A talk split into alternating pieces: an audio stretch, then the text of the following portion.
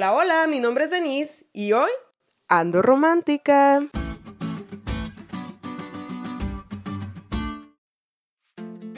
En el tema del amor, mi novio y yo hablamos diferentes idiomas. Él es un experto en actos de servicio y yo domino las palabras de afecto.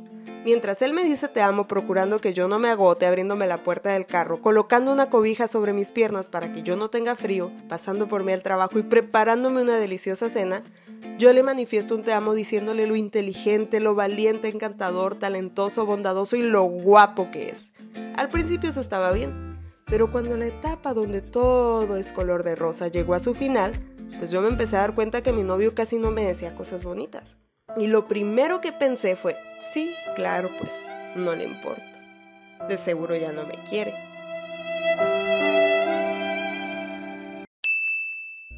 Después de muchas pláticas, de pedir consejo incluso a un conocido bloguero de noviazgo, de buscar métodos a prueba y error y de muchos, muchos descontentos, Dios iluminó nuestro entendimiento y comprendimos que nos amábamos con la misma intensidad, pero en diferente idioma y con diferentes reglas ortográficas. Él colocaba signos de exclamación a sus te amo cada vez que hacía algo lindo por mí, y yo lo hacía cada vez que le decía algo lindo pero yo no podía notar esos signos de exclamación porque simplemente no hablaba su idioma. Y como no hablaba su idioma, no entendía lo importante que era para él. Pasa en el amor, pasa en una carta y pasa en la Biblia. Si no conocemos las reglas ortográficas del idioma del otro, jamás vamos a entender el mensaje a plenitud. Pero hoy no vamos a hablar ni del amor ni de las cartas, aunque pensándolo bien, sí hablaremos del amor, porque hablar de Dios es hablar del amor más grande que existe. En el castellano y en la mayoría de los idiomas usamos el signo de exclamación para enfatizar algo. Pero como te decía el domingo, la mayor parte del Antiguo Testamento se escribió en hebreo y a diferencia de los idiomas europeos, el hebreo original no contiene signos de puntuación. Así que la estructura del lenguaje desarrolló otras formas para comunicar esas ideas. La lección de hoy nos dice que una de las formas en que el escritor hebreo podía enfatizar, es decir, resaltar determinado atributo de Dios, era repitiéndolo tres veces. Por ejemplo, cuando el relato de la creación llega al clímax, se repite tres veces al sujeto creador y siempre es Dios. Si no me crees, lee tu Biblia en Génesis 1.27 al terminar este podcast.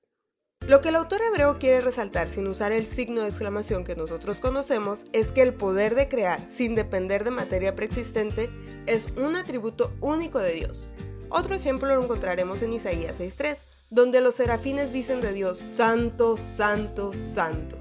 El énfasis aquí está en la santidad de un Dios cuya presencia llena el templo. Otro ejemplo está en Daniel 3 con la frase la estatua que Nabucodonosor había levantado. Esta frase o sus variantes se repiten 10 veces en el mismo capítulo para contrastar el proceder de Nabucodonosor en desafío a la imagen que Dios le reveló a través de Daniel. Y no, el autor no quiere que nos quede claro que el rey construyó una estatua de él mismo, sino el intento de la humanidad de convertirse en Dios para que le adoren, en contraste con el único Dios verdadero.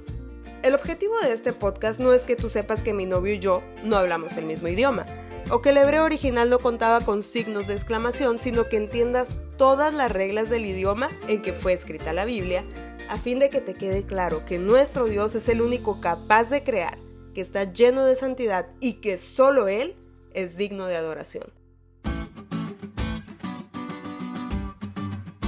¿Te diste cuenta lo cool que estuvo la lección? No te olvides de leerla y compartir este podcast. Es todo por hoy, pero mañana tendremos otra oportunidad de estudiar juntos.